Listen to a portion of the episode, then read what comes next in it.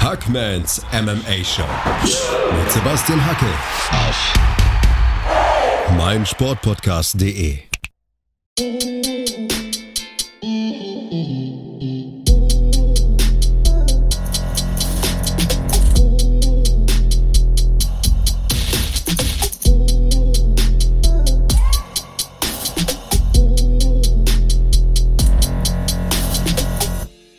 Hallo da draußen und herzlich willkommen zu einer neuen Ausgabe von Hackmans MMA Show.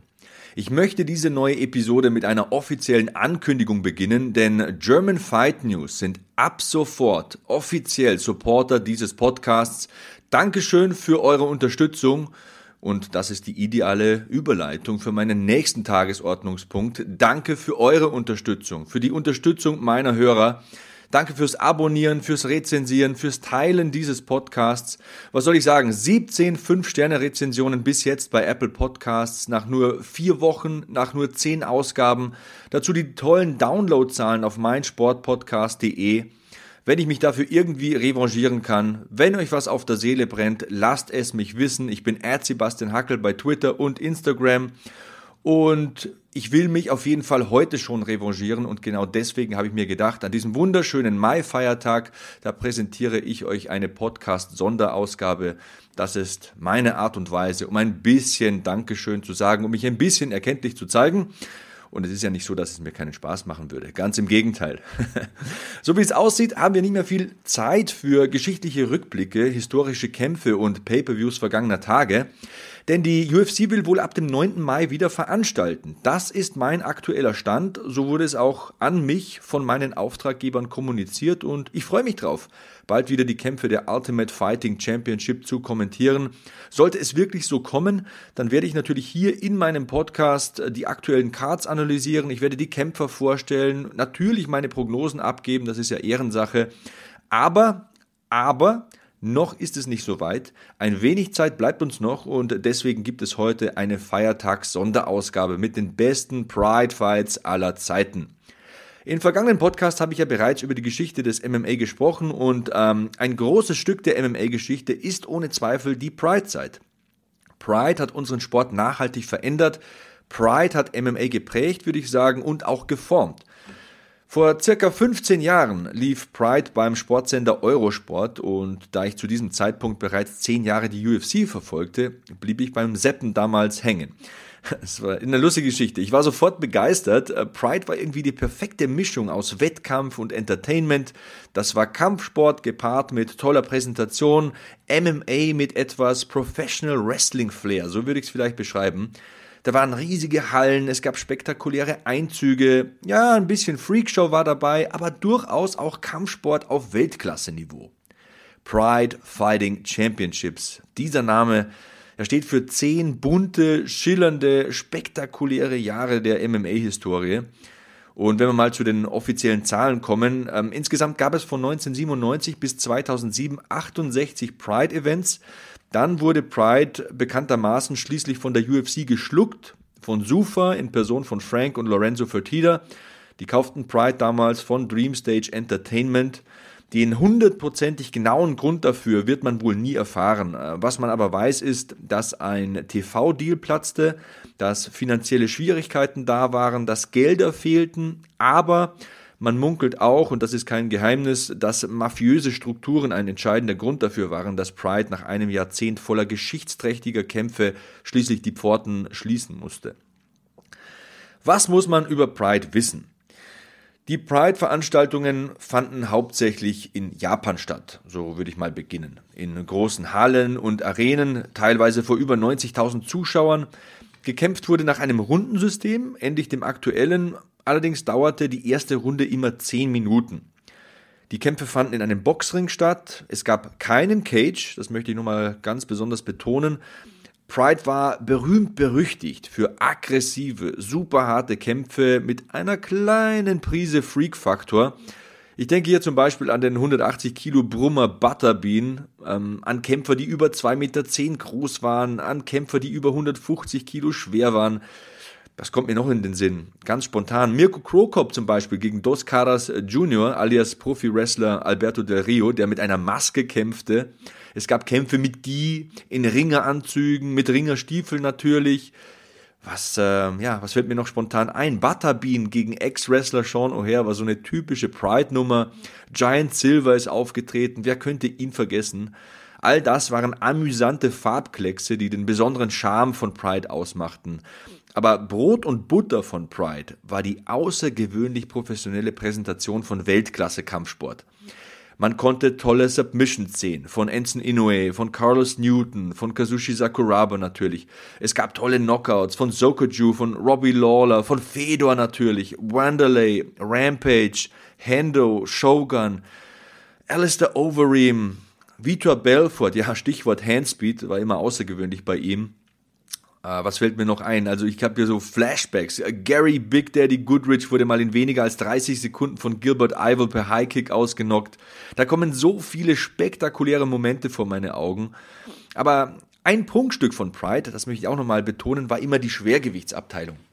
Die war für mich auch tatsächlich besser als die der UFC. Also die Schwergewichtsdivision von Pride war einmalig.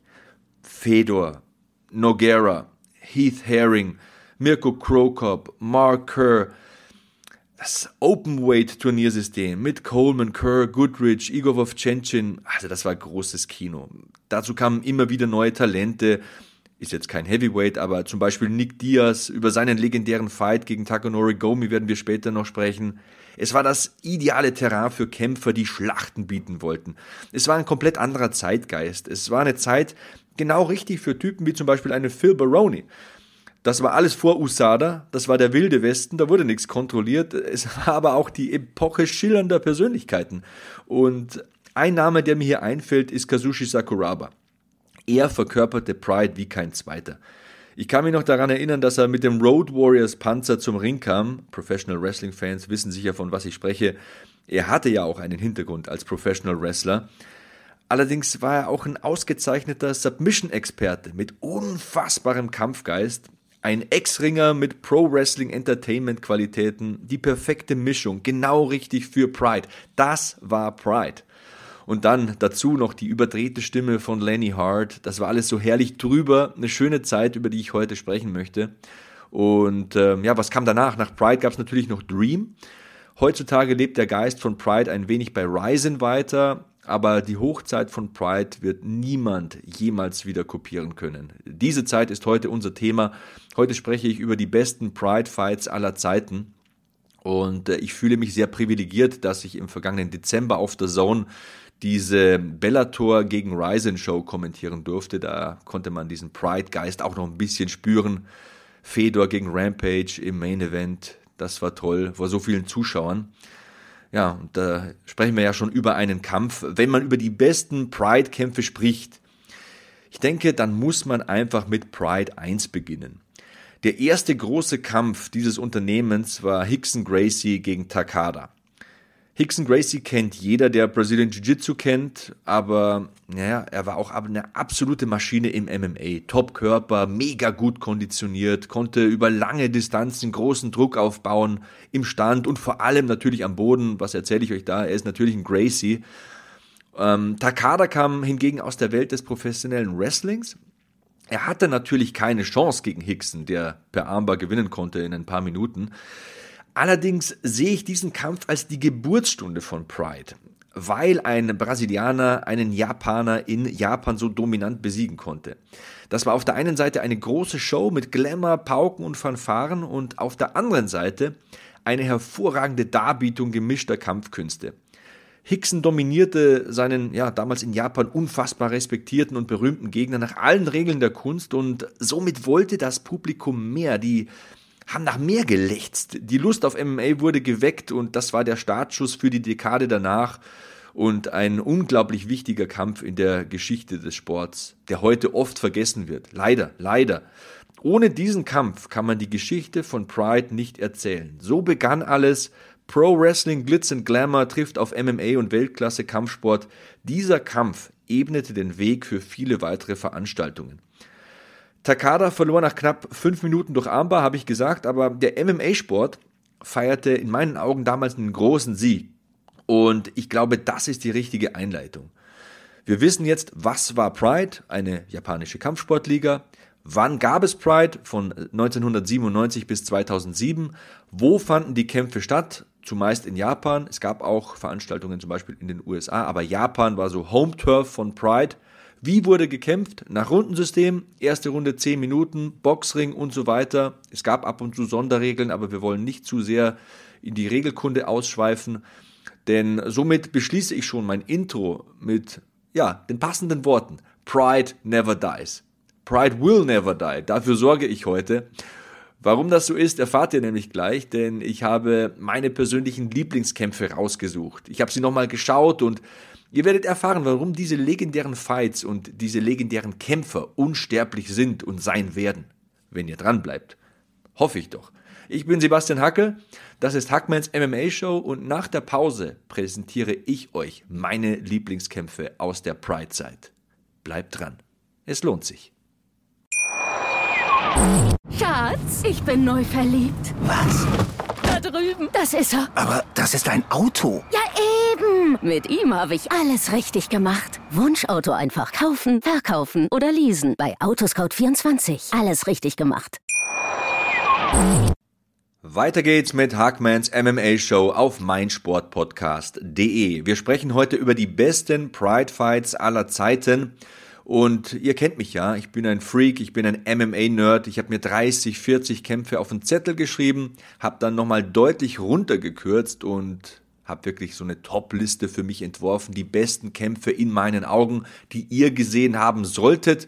Und jetzt habe ich euch den Mund genug wässrig gemacht. Ohne weitere Umschweife beginnen wir mit Pride 21 aus dem Jahr 2002. Der offizielle vollständige Name lautete Pride 21 Demolition und das war tatsächlich der passende Name für Dawn Fry gegen Yoshihiro Takayama. Falls ihr euch fragt, wo ihr diese Kämpfe schauen könnt, man kann sie alle auf dem UFC Fight Pass schauen, aber diesen Kampf habe ich zum Beispiel zuletzt kostenlos auf dem UFC YouTube-Kanal gesehen. Und es ist ein Kampf zweier Kämpfer, die immer spektakuläre Kämpfe ablieferten. Vom Stare-Down an war klar, dass das eine Schlacht werden würde. Offenes Visier, keine Rücksicht auf Verluste, volle Pulle. Eine der historischsten Szenen der Kampfsportgeschichte ist es, als sie sich an den Köpfen festhalten und aufeinander einhämmern. Also da bekomme ich Gänsehaut, wenn ich dran denke. Die Stimme von Bas Rutten damals als Experte am Kommentatorenpult, die klingt mir auch immer noch so ein bisschen in den Ohren. Bevor ihr euch diesen Kampf anschaut, stellt euch darauf ein, dass es wirklich eine Schlacht ist. Der Begriff wird inflationär benutzt, aber dieser Kampf wird diesem Begriff gerecht. Setzt euch hin, das ist nichts für schwache Nerven. Beide legten eine furiose Pace an den Tag. Dawn Fry, wer ist das? Falls ihr ihn nicht kennt, kennt vielleicht noch jemand die Fernsehserie Magnum? Oder bin ich der einzige alte Sack? Kann auch sein. Also Don Fry ist Magnum mit Muskeln und MMA-Handschuhen. So ein Typ mit Schnauzbart, so ein, äh, ja, Amerikaner durch und durch mit Muskeln, MMA-Handschuhen, einem dicken Schnauzer und einer ganz tiefen Stimme. Das ist Dawn Fry. Sein Gegner war Yoshihiro Takayama äh, mit dem deutlichen Gewichtsvorteil in diesem Kampf. Wesentlich massiger als Fry. Er versuchte irgendwann einen Takedown. Äh, Fry landete in der Top-Position. Es gab die Hammerfists und äh, dann den Abbruch. Nach gut sechs Minuten hatte der Referee ein Einsehen. Die erste Runde ging bei Pride ja immer zehn Minuten lang, ich habe es erklärt, und Dawn Fry gewann in dieser ersten Runde per TKO durch Ground and Pound. Aber der Weg dahin, also was die sich an den Kopf geschleudert haben, es gibt in den USA ja diesen Ausspruch, to uh, throw anything but the kitchen sink. Also wenn man sich alles an den Kopf schmeißt, bis aufs Spülbecken in der Küche, ist jetzt eine ganz äh, furchtbare Übersetzung, aber ihr versteht den Inhalt. Also wenn man sich wirklich alles an den Kopf schmeißt, was man im Werkzeugkasten hat, das war so in diesem Kampf unglaublich. Kampf Nummer 2, Pride 19, Bad Blood, auch das passend in diesem Februar 2002. Dawn Fry, hier nochmal einer der Protagonisten, diesmal gegen Ken Shamrock. Zwei Typen, die sich nicht riechen konnten. Es gab reichlich böses Blut zwischen den beiden. Und auch nochmal der Hinweis, auch diesen Kampf habe ich auf dem UFC Fight Pass geschaut, falls ihr euch fragt, wo kann ich das Zeug denn finden. Falls ihr überhaupt Fragen habt, stellt sie mir gerne. Twitter, Instagram, Sebastian Hackel, wisst ihr ja, Hashtag HackmanMMA benutzen. Schon seid ihr an der richtigen Adresse. Stephen Quadros und Bas Rutten damals, glaube ich, am Kommentatorenpult. Ken Shamrock mit dick bandagierten Knien in diesem Kampf war nicht mehr so agil wie in den Jahren zuvor, aber sein Siegeswillen, der war immer noch da und die Rivalität zwischen den beiden, die war so persönlich geworden, dass er unbedingt gewinnen wollte. Don Fry hat Jahre später in einem Interview selbst gesagt, ich wollte ihn ein bisschen locken, ich dachte, der nimmt mich nicht ernst, habe dann seine Familie beleidigt, habe es wirklich auf die persönliche Schiene gezogen und äh, es hat funktioniert. Ken Shamrock versuchte früh mit Ankle Locks und Heel Hooks den Fight für sich zu entscheiden und es war auch eine völlige Materialschlacht. In Runde 3 ging er dann ganz böse zu Boden, kam jedoch wieder zu sich. Er steckte übel ein, kam wieder zurück in den Kampf und setzte erneut Ankle Locks und Heel Hooks an, wie ein Berserker, wie ein Besessener. Dawn Fry auf der anderen Seite natürlich wie gewohnt mit dem unglaublichen Kinn, mit dem wahnsinnigen Kampfgeist, dominierte im Stand, war ja ein sehr guter Boxer, konnte auch ringen, konnte Shamrock allerdings nicht ausnocken in diesem Kampf, brachte ihn irgendwie nicht weg und geriet dann, je länger der Kampf dauerte, am Boden immer wieder in Bedrängnis. Am Ende hatten beide beim jeweils anderen einen Fußhebel angesetzt, als die Sekunden runtertickten. Die Knie und Knöchel wurden in Richtungen verdreht, die jeden normalen Menschen zum Tappen bringen würden. Aber diese beiden Krieger kämpften, bis auch die dritte Runde abgelaufen war. Keiner wollte tappen, es ging dann an die Punktzettel irgendwann und Don Fry konnte einen knappen Sieg mit nach Hause nehmen. Es war eine Split Decision, also keine eindeutige Sache. Ken Shamrock natürlich enttäuscht, aber am Ende, und das ist für mich so die bemerkenswerte Szene an diesem Kampf, am Ende streckte Don Fry den Arm von Ken Shamrock in die Luft. Beide hatten sich den Respekt des jeweils anderen verdient, nach dieser Split Decision, nach diesem absoluten Krieg, der da stattgefunden hatte. Und natürlich waren sie keine Freunde danach, aber der Respekt war da. Don Fry, ich habe noch ein Interview mit ihm gehört, hat dann auch Jahre später gesagt, es ist nicht so, dass wir uns gegenseitig zum Geburtstag einladen, aber wir wissen jetzt, wenn wir uns treffen, dann heißt es Hello, Mr. Shamrock, Sir und uh, Hello, Mr. Fry, Sir, how are you doing? Und das ist gut so. Also der Respekt war allgegenwärtig nach diesem Kampf und uh, diesen Kampf werde ich auch nie vergessen. Nächster Fight auf meiner Liste Pride Shockwave 2002. Big Nog, Antonio Rodrigo Noguera, eine Legende, was will ich hier erzählen, gegen Bob Sapp. Big Nog war damals einer der weltbesten Kämpfer. Er ging mit einer Bilanz von 16 Siegen, einem Unentschieden und nur einer Niederlage in diesen Kampf. Nur Dan Henderson hatte ihn bis zu diesem Zeitpunkt durch Split Decision besiegt. Auch das eine knappe, umstrittene Sache. Später konnte Big Nog Henderson dann im Rückkampf zur Aufgabe zwingen, also da spricht er auch Bände, wenn Dan Henderson mal tappt. Also Big Nog zweifelsohne ein Elitekämpfer, eine BJJ-Legende gegen einen absoluten Freak. Bob Zapp, 1,96 groß und zu diesem Zeitpunkt weit über 150 Kilo schwer, sah aus wie ein Schwergewichts-Bodybuilder Off-Season, eine Dampframme. Was will man sagen? Bob Sepp war ein NFL-Spieler. Er wurde von den Chicago Bears gedraftet, spielte dann bei den Minnesota Vikings und wurde schließlich wegen Dopingverdacht suspendiert. Wink, wink. Kam dann zum MMA, versuchte sein Glück und bestach durch rohe Power und bloße Muskelkraft. Also der Typ hatte echt Arme, die waren dicker und zwar deutlich dicker. Schaut euch das Video an. Von Nock. Also äh, ein Freak. Mehr fällt mir dazu nicht ein. Ja, und Big Knock natürlich auf der anderen Seite, damals mit Siegen gegen Anson Inoue, gegen Heath Herring, Mark Coleman hat er besiegt, Gary Goodrich, Jeremy Horn, Valentin Overeem zum Beispiel, also ein berühmt berüchtigter Spezialist für Aufgabegriffe und ein grundsolider Boxer obendrauf. Er knallte in diesem Kampf jedoch sehr früh mit dem Kopf auf die Matte. Also wer Wrestling schaut, kennt sicher den Move Pile Driver. Und genauso war das hier. Also Bob Sepp pflügte einfach rein in den Mann, riss Big Knock mit all seiner Gewalt hoch und ließ ihn einfach auf den Kopf fallen. Und alle dachten, davon kommt er nie wieder zurück. Das Ding ist durch, der Drops ist gelutscht. Alle dachten, der erholt sich nicht mehr. Aber Big Nog kam zurück und gewann den Kampf dann in der zweiten Runde durch Submission. Ich glaube, es war ein Armbar. Und das war bemerkenswert. Ein Typ, der, keine Ahnung, 60, 70 Kilo schwerer ist als du, so eine Power hat, die dich direkt auf den Kopf schmeißt mit der ersten Aktion, muss dann doch tappen, weil Big Nog einfach Weltklasse war zu diesem Zeitpunkt. Und ja, dieser Kampf hat mich nachhaltig beeindruckt. Deswegen wollte ich euch diesen Kampf hier auch nicht vorenthalten. Nächster Kampf, Pride Final Conflict 2005, Fedor gegen Mirko Krokop. Moro Ronaldo und Bas Rutten am Mikro bei diesem Kampf. Großes Shoutout an Moro Ronaldo, war immer mega nett zu mir, wenn wir uns backstage getroffen haben. Echt netter Kerl, hat sicher seine persönlichen ähm, psychischen Probleme. Dabei wünsche ich ihm, bei der Bewältigung dieser Probleme wünsche ich ihm alles Gute. Ganz, ganz feiner Kerl. Hat aber nichts mit dem Kampf zu tun. Ähm, zur Story dieses Fights. Äh, Mirko Krokop verbreitete zu dieser Zeit Angst und Schrecken und forderte damals Fedor heraus. Krokop hatte, ich glaube, sogar Fedors Bruder ausgenockt, wenn ich mich nicht täusche, sogar per Highkick und deshalb, deshalb hatte sich Fedor besonders gut vorbereitet, hatte viel in den Niederlanden trainiert, war gewappnet für diese Gefahr, die Mirko Krokop für jeden Heavyweight-Fighter in, äh, im Pride-Kader darstellte. Beide befanden sich jedenfalls auf dem absoluten Höhepunkt ihres Schaffens und die ganze Welt stellte sich die Frage, wer ist denn der Bessere? Wer kann wen besiegen? Und oft ist es ja so, dass große Kämpfe enttäuschen. Also zuletzt Adesanya gegen Romero zum Beispiel. Ich denke, da sind wir uns alle einig, da hätten wir uns mehr erwartet, oder? Also wer das anders sieht, gerne Hashtag HackmeinMMA benutzen, gerne einen Tweet oder ein Instagram-Posting an Sebastian Hackel. Aber dieser Kampf hier, Fedor gegen Krokop, der hielt, was er versprach. Oh ja.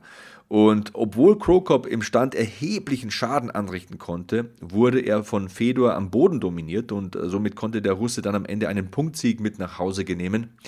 Wie es sich genau zugetragen hat, das solltet ihr euch nochmal genau anschauen. Wie gesagt, also ich schaue die Fights immer auf dem Fight Pass. Es gibt sie aber auch bei YouTube.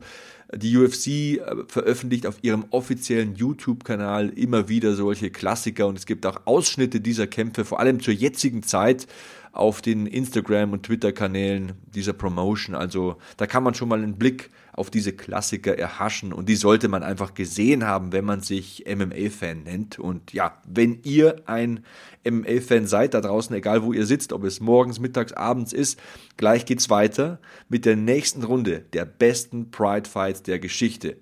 Bleibt dran. Hier in Hackmans MMA Show auf meinsportpodcast.de. Schatz, ich bin neu verliebt. Was? Da drüben. Das ist er. Aber das ist ein Auto. Ja, eben. Mit ihm habe ich alles richtig gemacht. Wunschauto einfach kaufen, verkaufen oder leasen. Bei Autoscout24. Alles richtig gemacht.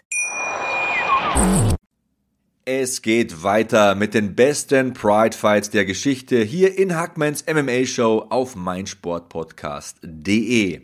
Bevor wir weitermachen, nochmal ein großes Shoutout an die Freunde von German Fight News. Danke für euren Support. German Fight News sind seit dieser Woche offiziell Supporter meines Podcasts. Ein großes Dankeschön dafür. Ich hoffe, ihr hört zu, denn es geht weiter. Stichwort jetzt Pride Grand Prix 2000, Kazushi Sakuraba gegen Hoyce Gracie. Kazushi Sakuraba galt damals als Gracie Killer, beziehungsweise offizieller Name war Gracie Hunter, also der Gracie Jäger. Er hatte Heuler Gracie besiegt und trat nun gegen Hoyce Gracie an. Hoyce Gracie kennen sicher die meisten von den ersten UFC-Veranstaltungen. Einer der leichtesten Gracies, kämpfte immer im Gi und für diesen Kampf wurden extra die Regeln geändert. Hoyce Gracie wünschte sich extra Regeln. Man konnte den Kampf zum Beispiel nur durch Aufgabe, K.O. oder Abbruch gewinnen. Ellbogenstöße waren nicht erlaubt. Und ja, was soll man sagen? So ein Verrückter wie Sakuraba nahm natürlich an, er sagte, ja klar, machen wir, machen wir eben deine Regeln, ich schlag dich trotzdem. Das ist ja auch so ein Ding, was äh, Sakuraba ausmacht, warum ich ihn so herrlich verrückt finde und so gerne mag. Es wurde der längste Kampf der Pride-Geschichte. Ich sag's nochmal, man konnte den Kampf nur durch Aufgabe, KO oder Abbruch gewinnen. Kein Zeitlimit. Nach 90 Minuten war das Ding am Ende vorbei. Gracie kam nach der sechsten Runde nicht mehr aus der Ecke. Und was ich am beachtlichsten finde, was mir am meisten hängen blieb bei diesem Kampf. Die Fans waren die ganze Zeit dabei. Es gab keine Buhrufe. Es gab ja natürlich Perioden in diesem Kampf, wo nicht so viel passierte. Müsst ihr das mal vorstellen. 90 Minuten kämpfen, das ist ja heutzutage unvorstellbar.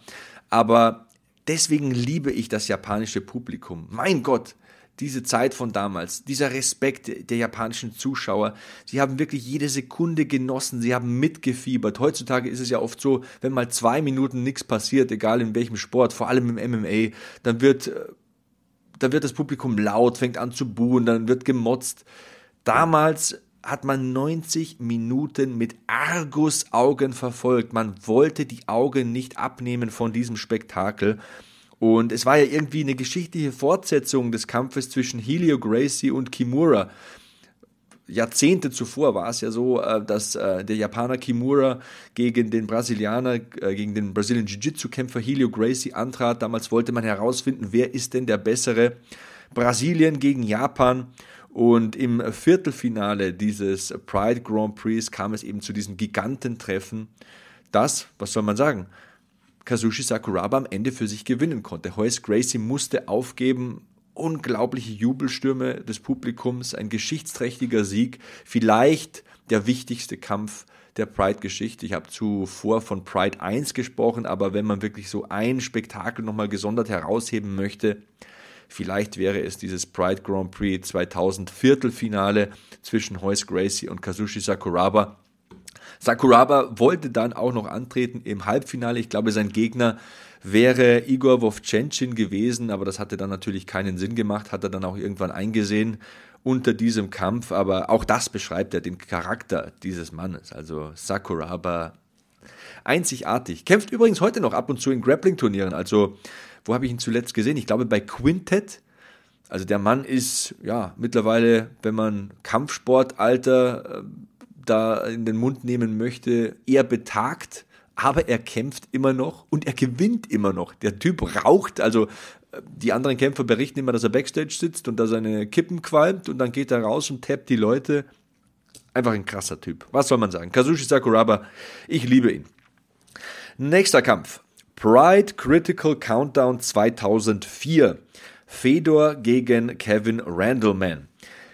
Das Duell begann mit einem üblen Suplex. Ich glaube, das war der übelste Suplex in meiner persönlichen Laufbahn als äh, MMA-Zuschauer. Randleman schmiss Fedor direkt auf den Kopf. Und das meine ich genauso, wie ich sage. Also Randleman ist ja ein echtes Monster, beziehungsweise war ein echtes Monster, ist ja leider verstorben ähm, NCAA Division One Champion im Ringen. Was für ein Freak der Kerl.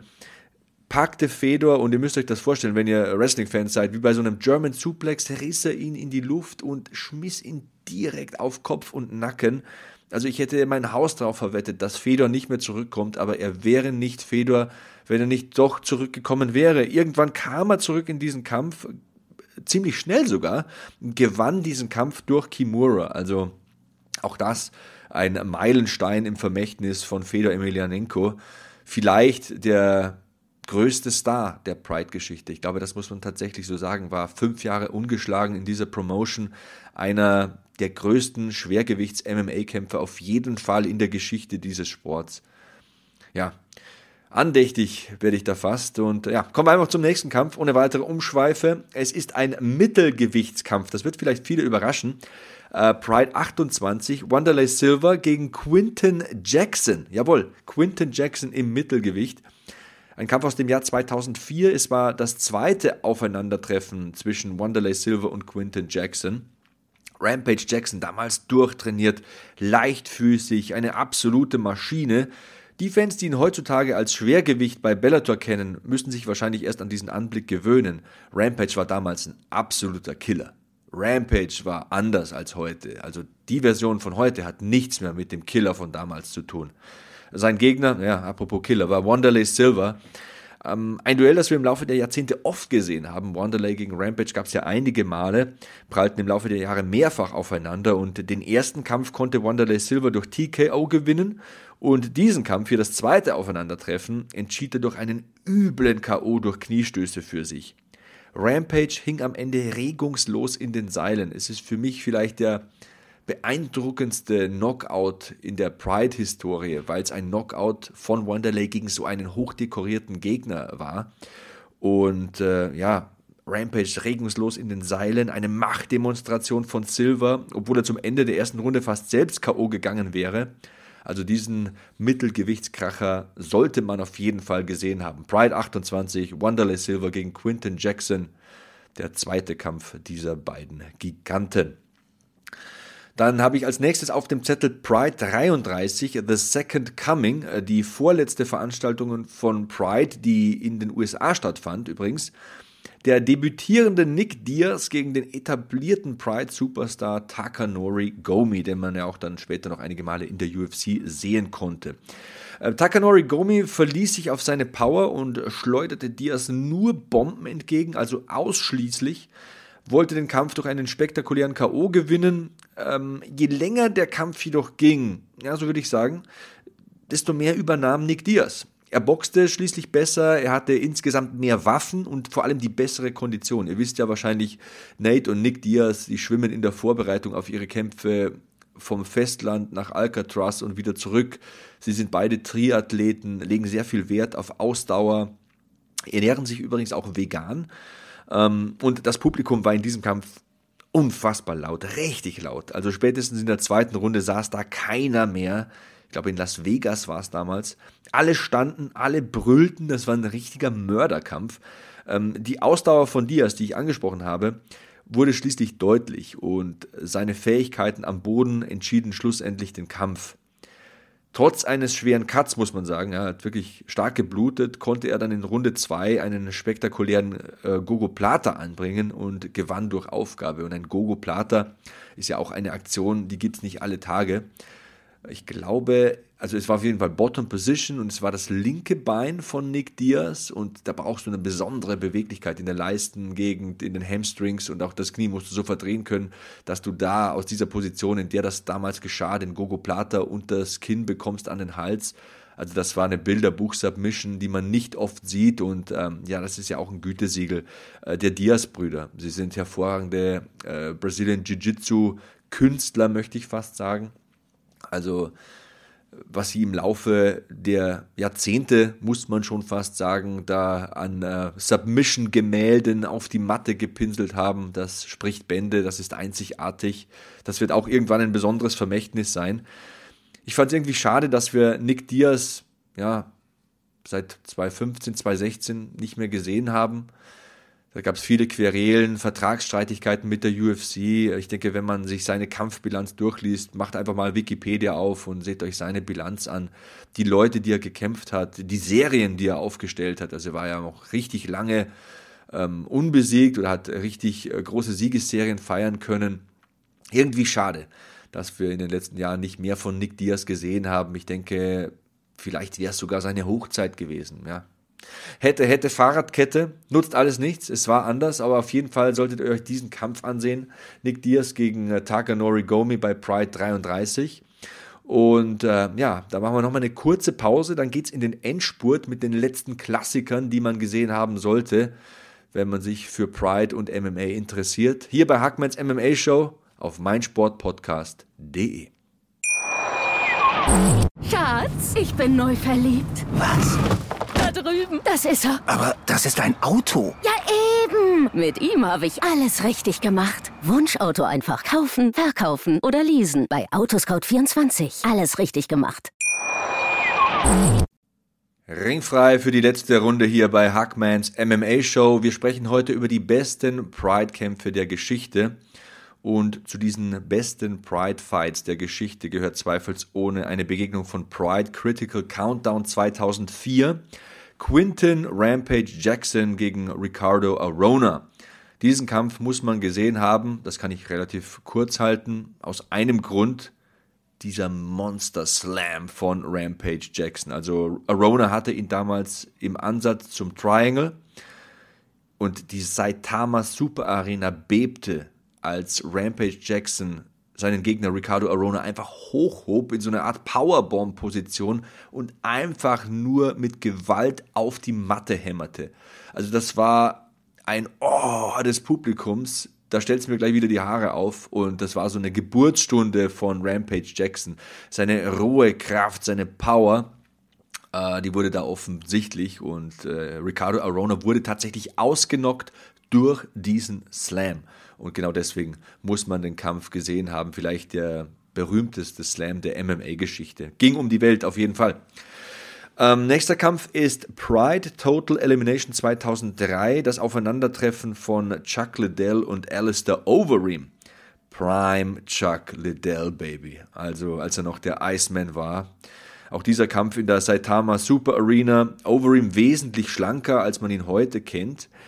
Es war die Zeit, bevor er anfing, Pferdefleisch zu essen. Wink, wink. Dana White, damals am Kommentatorenpult, war ja extra mit seinem Schützling Chuck Liddell nach Japan geflogen, wollte da Pride aufmischen, ist am Ende ein bisschen nach hinten losgegangen, aber eines muss man sagen, diesen Kampf hat Chuck Liddell gewonnen. Klar gewonnen, also da hat er Alistair Overeem ordentlich verdroschen und es war ein Chuck Liddell zu seiner Hochzeit. Also da war er wirklich unfassbar hart im Nehmen, hat ein richtig gutes Kinn, Dampf in den Fäusten, ging immer bedingungslos nach vorne. Also der Iceman, ein Kämpfer, dessen Kämpfe man sich auch mal anschauen sollte, wenn man mal einen ruhigen Sonntagnachmittag hat. Da ist was los, Freunde der Sonne. So, was habe ich noch auf dem Zettel? Pride 33 steht hier noch. Dan Henderson gegen Wanderlei Silver. Habe ich auch erst vor kurzem auf dem Fight Pass gesehen. Februar 2007. Und ich habe mir mal die Statistiken aus dem Internet geholt zu diesem Kampf. Also Dan Henderson damals zum Zeitpunkt dieses Kampfes 2007 schon 36,5 Jahre alt. Unglaublich. Seine beste Zeit kam eigentlich noch danach. Und äh, Henderson damals mit einer Bilanz von 21 zu 5, Wanderlei Silva mit einer Bilanz von 31 zu 6 und ein Unentschieden. Also das ist schon mal hervorragend. Es war der Rückkampf von Pride 12. Ähm, damals gab es ja einen Punktsieg für Wanderlei. Ähm, Henderson war zu diesem Zeitpunkt Champion im Weltergewicht und er wollte den Titel im Mittelgewicht von Silva. Was soll ich sagen? Beide hauten einfach alles raus. Wanderlei mit einem starken Endspurt in Runde 1 Runde 2 spielte sich dann am Boden ab. Henderson, glaube ich, hier mit den Vorteilen.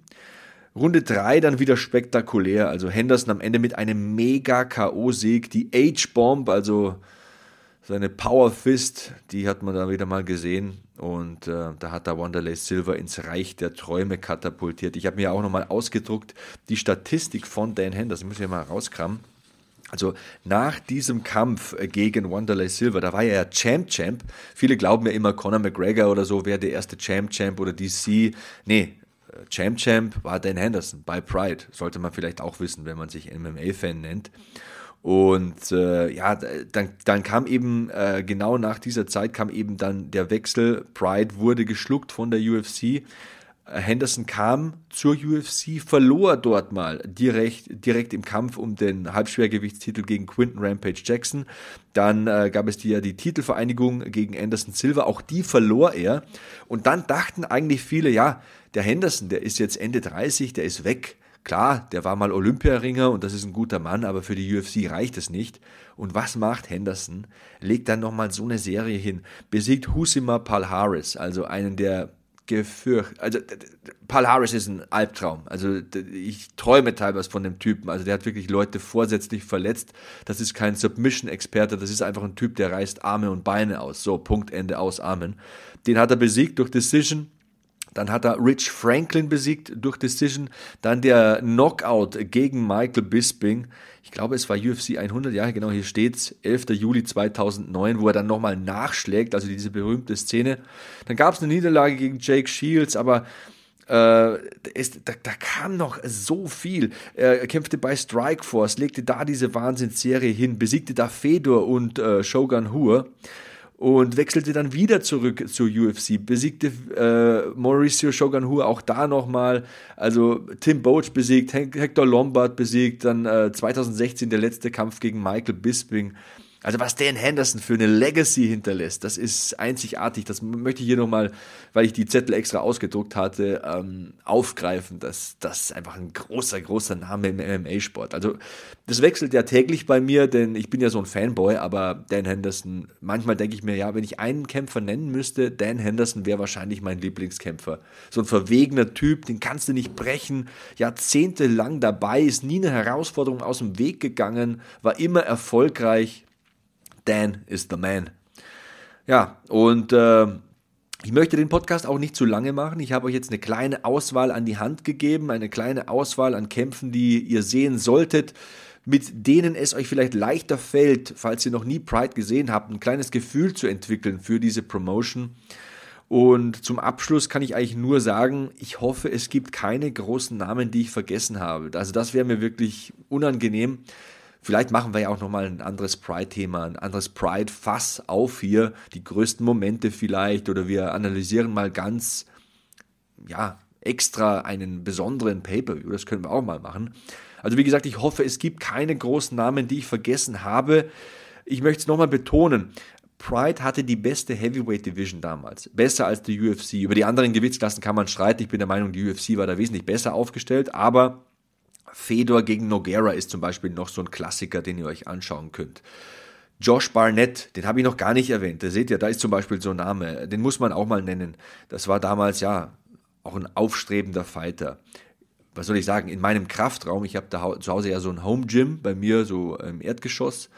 Power Rack, Hanteln, Langhanteln, Kurzhanteln, Kettlebells und da hängt zum Beispiel an der Wand ein Poster von Josh Barnett. Also das ist auch einer der berühmtesten Schwergewichtskämpfer in der MMA-Geschichte, den man auch nennen muss, wenn man von Pride spricht. Mark Hunt war dabei, zu dem habe ich auch gar nichts gesagt bis jetzt. Also er war der Erste, der Wanderlei Silver besiegen konnte. Es gab, wie gesagt, diese Open-Weight-Kämpfe. Mark Hunt damals, glaube ich, mit fast 300 Pfund, also ich schätze mal so 290 Pfund. Wanderlei Silver dürfte so bei 215 gewesen sein, war ja immer ein bisschen zu klein fürs Halbschwergewicht und musste aber ordentlich hungern fürs Mittelgewicht. Tja, und mit diesen äh, Open-Weight-Kämpfen, da entstanden einfach Traumpaarungen, die sonst nur auf der Spielekonsole möglich waren. Also ich hatte ja das Pride-Spiel auf der PlayStation 2, glaube ich, war es damals. Ähm, Crow Cop gegen Wanderlei. Äh, später unmöglich, ich bitte euch. Äh, bei Pride kein Problem. Da war sowas an der Tagesordnung, solche Superfights, die man ja heute gerne als Superfights bezeichnet. Bei Pride gab, sie diese, gab es diese Superfights, also schon äh, zehn Jahre zuvor. Der Kampf zwischen Noguera und Heath Herring, wenn wir von Heavyweights sprechen, ist auch so einer, den man gesehen haben muss. Also Herring war leider bei seinem UFC-Run körperlich schon zu beeinträchtigt, um Top-Leistungen abliefern zu können. Er hatte extreme Ringschlachten, ja, da ist es wieder dieses Wort, äh, bei Pride bestritten. Sammy Schild, ja, K1 Kickbox Ass kämpfte sogar bei Pride, ein riesiger Kickboxer. Man, man, es, es sind einfach zu viele, um alle aufzuzählen. Also seht es mir nach, wenn ich nicht jeden einzelnen Namen ausgegraben habe. Ich habe versucht, so eine Top 10, Top 11, Top 12, Top 13 vielleicht so an euch heranzutragen. Aber es soll ja auch noch so sein, dass es möglich ist, all diese Kämpfe danach zu schauen. Und ja, ähm, Heavyweight Division somit ähm, Ehre erwiesen. Zwei Gewichtsklassen drunter kämpfte ein gewisser Anderson Silver bei Pride. Das ist vielleicht noch eine interessante Geschichte zum Abschluss. Wer könnte seinen Kampf gegen Rio Jonan vergessen? Also Anderson war damals ein talentierter Striker, verlor aber aus dem Nichts per Flying Leg Scissor in den Heel Hook. Also eigentlich unmöglich. Wer macht denn sowas? Wer macht sowas? Rio Jonan hat's gemacht und Anderson wurde dann von Pride entlassen. Ja, richtig gehört. Es war nicht sicher, wie es für ihn weitergehen würde damals, ob es für ihn überhaupt weitergehen würde. Und ähm, ja, er wurde danach noch zum legendärsten Mittelgewichtschampion der UFC-Geschichte. Ich glaube, da sind wir uns alle einig. Das ist eine Story, die wie ein Märchen klingt und die viele schon vergessen haben. Aber ja, auch Anderson Silva war mal bei Pride, wurde dann rausgeschmissen. Der Silver von Pride das sollte ich auch nochmal betonen, war Wanderlei Silver. Also mit seinen Kicks, mit seinen Kniestößen, mit den Stomps und Soccer-Kicks, da zerstörte er die Gegner. Das Pride-Regelwerk spielte ihn, ihm in die Karten. Also das war wie maßgeschneidert für den Axe-Murderer. Ähm, was fällt mir spontan noch ein, jetzt wo ich äh, zum Ende kommen möchte? Guy Mesker, so ein Name. Fedors Bruder war zum Beispiel bei Pride aktiv. Frank Trick hat man da ein paar Mal gesehen. Also er ist ja für mich momentan wahrscheinlich der beste Referee im MMA, kann man sich ja auch drüber streiten. Ähm, die Turniere von Pride waren besonders, das fehlt mir heute ab und zu. Da muss ich sagen, da schaue ich gerne Bellator, also diese Turnierveranstaltungen, ähm, die Scott Coker ausrichtet, die gefallen mir. Auch damals, wie gesagt, gab es schon die Superfights. Ich habe über die Geschichte gesprochen, als Chuck Liddell mit Dana White nach Japan flog und am Mittelgewichts Grand Prix teilnahm. Nee, ich glaube, es war der Halbschwergewichts Grand Prix nagelt mich nicht fest. Rampage gegen Chuck gab es dann eben damals und Rampage war der Sieger. Das darf man auch nicht vergessen. Er hat damals in Japan den Iceman besiegt. Und ihr habt es gemerkt, ich wollte heute nicht zu sehr über Regeln und Formalitäten sprechen. Also klar, es gab bei Pride Soccer Kicks und Storms, aber das ist für mich nicht das, was ich jungen Fans zum Thema Pride an die Hand geben möchte. Äh, mir geht's um Respekt, mir geht's um Anerkennung, mir geht's um Ehrerweisung. Ich wollte den Mythos Pride heute nochmal kurz aufleben lassen getreu dem Motto Pride never dies und ähm, es gäbe noch so viele große Momente. Also ein letzter, wirklich ein letzter fällt mir jetzt noch ein, als Dawn Fry damals nach 9-11 mit der Amerika-Flagge reinkam und ähm, die japanischen Zuschauer so respektvoll waren. Ähm, ja, das ist auch so eine vergessene Sache heutzutage. Heutzutage ist man so übersättigt mit Hammerkämpfen. Jedes Wochenende gab es bis vor Corona eben äh, Veranstaltungen. Und vielleicht sind wir heute auch ein bisschen verwöhnt. Damals gab es ein paar Mal im Jahr Pride, ein paar Mal im Jahr UFC und da hätte man nie gewagt zu buhen. Da hat man einfach respektiert, dass mal in zwei Minuten nichts passiert ist, wenn Striker gegen Grappler oder Judoka gegen Ringer gekämpft hat das ist heute ein bisschen in Vergessenheit geraten. Da sollten wir uns vielleicht ein bisschen zurückbesinnen. Und ähm, ja, das war's mit den besten Pride-Kämpfen der Geschichte. Ich hoffe, es hat euch ein bisschen Spaß gemacht. Schreibt's mir bitte. Ich bin Sebastian Hackler auf Twitter und Instagram. Ich vertrage auch Kritik mit dem Hashtag HackmanMMA. Möchte mich nochmal bedanken für die 17 5-Sterne-Rezensionen bei Apple Podcasts. Also ich kann nichts anderes sagen als Danke und ich kann nicht mehr machen als weiter Ausgabe um Ausgabe zu produzieren, die hier rauszukloppen und euch möglichst viel Entertainment zu bieten. Danke auch nochmal für die tollen Downloadzahlen auf meinsportpodcast.de und danke für den Support von German Fight News. Und somit entlasse ich euch in diesen Mai-Feiertag.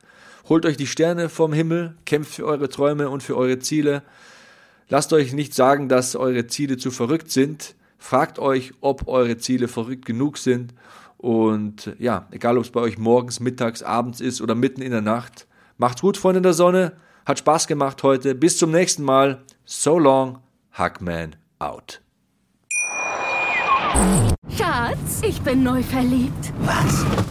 Drüben. Das ist er. Aber das ist ein Auto. Ja, eben. Mit ihm habe ich alles richtig gemacht. Wunschauto einfach kaufen, verkaufen oder leasen. Bei Autoscout24. Alles richtig gemacht.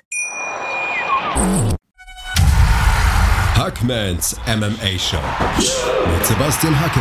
Auf meinsportpodcast.de. Schatz, ich bin neu verliebt. Was? Da drüben. Das ist er. Aber das ist ein Auto. Ja, eben. Mit ihm habe ich alles richtig gemacht. Wunschauto einfach kaufen, verkaufen oder leasen. Bei Autoscout24. Alles richtig gemacht.